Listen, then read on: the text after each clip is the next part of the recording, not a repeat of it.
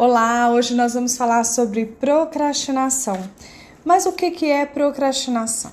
Procrastinar é deixar para depois, é, não fazer agora ou simplesmente escolher algo mais fácil, algo mais prazeroso para aquele momento. É, e, essa, e se eu te disser que todo mundo procrastina e que é normal procrastinar?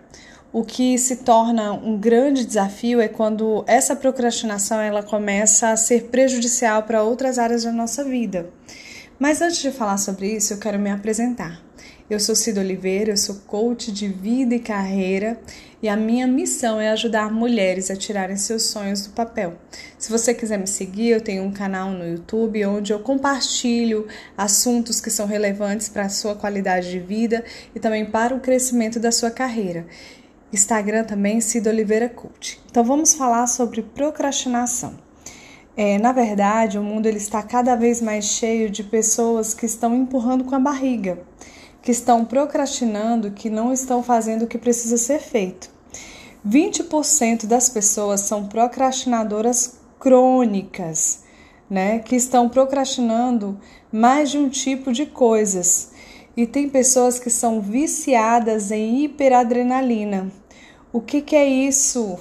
É, pessoas que estão viciadas em ir até o último minuto para provar para elas que elas são capazes de fazer. Aí elas desenvolvem o hiperfoco, né? E aí esse hiperfoco vai consumir toda a energia. E aí elas precisam avaliar se isso realmente vale a pena. E tem gente que adia até o último momento por medo do fracasso, por medo de fracassar e outros também pelo perfeccionismo, porque precisam fazer de uma forma perfeita e acabam não fazendo o que precisa ser feito. Então eu quero que você hoje pense em como você vai se comprometer daqui por diante a diminuir a sua procrastinação, porque eu sei que parar é impossível. E eu falo parar porque a procrastinação também ela é um comportamento positivo, que tem uma intenção positiva, tem uma intenção positiva de nos proteger. É, isso é uma outra área da PNL que depois eu vou explicar para vocês. Mas a gente não vai procrastinar, é, parar de procrastinar tudo. Mas eu garanto que se você implementar essas dicas que eu vou te dar, você vai resolver 90% dos seus problemas e vai ter um crescimento exponencial da sua carreira e equilíbrio de vida. Mas vamos lá. Vamos lá. Eu não sei se já aconteceu com você que você precisava fazer algo, você simplesmente se concentrou em outra coisa que não tinha nada a ver e entrou num loop de procrastinação, ou seja, procrastinando uma coisa é, atrás da outra. Na verdade, o mundo ele está cada vez mais cheio de pessoas que estão procrastinando, que estão empurrando com a barriga e que não fazem o que precisa ser feito. Eu não sei se você já passou por isso, de ter um projeto claro, uma tarefa específica, e quando você percebe, você está fazendo outra coisa. Você precisa entregar um relatório e você vai arrumar seu guarda-roupa, você vai arrumar sua mesa. E aí você precisa ligar para cinco clientes, mas aí você vai olhar o Instagram, responder o WhatsApp. E aí você fala: "Não, eu vou só ver esse vídeo". E quando você percebe, já passou mais de 30 minutos do seu tempo. Então, isso acontece. É, o cérebro, ele, ele, o que, que acontece com o cérebro? Ele está sempre buscando prazer. Tem duas alavancas que impulsionam o cérebro, onde o cérebro se aproxima do prazer, na alavanca do prazer, e se afasta daquilo que dá dor. Então, essas tarefas, que normalmente são as tarefas que vão nos dar resultados, são tarefas que exigem mais de nós energia, mais disposição. E isso acontece porque geralmente quando a gente deixa de fazer essas coisas, a gente entra num processo de looping que eu falei, no processo de autossabotagem.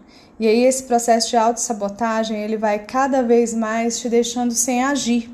É por isso que a procrastinação, às vezes, ela se torna prejudicial, porque ela vai impactar em outras áreas é, da tua vida. E, e eu, eu posso te falar, porque assim, na minha história foi assim. Eu também fui uma pessoa que não tinha clareza do que precisava fazer, que me sabotava fazendo o que me dava prazer, porque o meu cérebro, o teu cérebro, ele se aproxima do que dá prazer e se afasta daquilo que dá dor.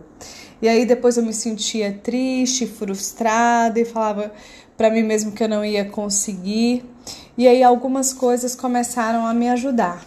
A primeira foi visualizar a tarefa concluída.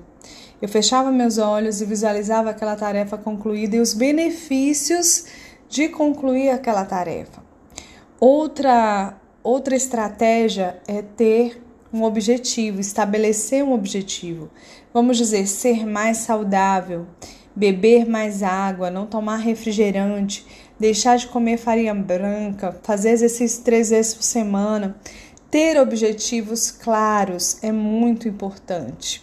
Outra coisa é celebrar. Celebrar quando você fizer aquela tarefa que é um grande desafio. O cérebro ele gosta de celebrar e ele é impulsionado. E quanto mais nós celebramos, mais dopamina nós geramos para o nosso cérebro, que é o hormônio da ação.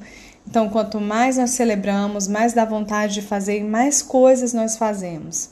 Outra coisa muito importante para a gente parar de procrastinar é fazer aquela atividade que vai demandar menos de dois minutos naquele momento, na hora e também delegar, delegar coisas que nós podemos delegar para outras pessoas. Um exemplo bem bem pontual e bem simples que eu comecei a fazer foi delegar para minha colaboradora o supermercado.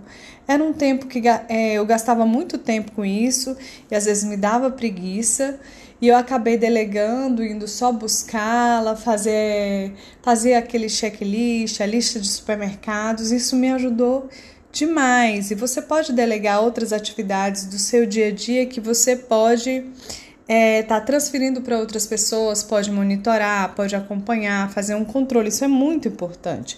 Delegar. Outra coisa bastante que é, que é muito legal para parar de procrastinar, né? é você agendar aquela tarefa que é muito complicada. Tenha uma agenda e faça a. É, coloque uma data específica para você fazer aquela tarefa. É, essas são as minhas dicas e essas são as melhores práticas que na verdade mudaram meus resultados e eu estou muito feliz em poder compartilhar com você. Então compartilhe esse podcast com o maior número de pessoas possível para que esse conteúdo possa chegar e transformar a vida de muitas pessoas. Um grande abraço.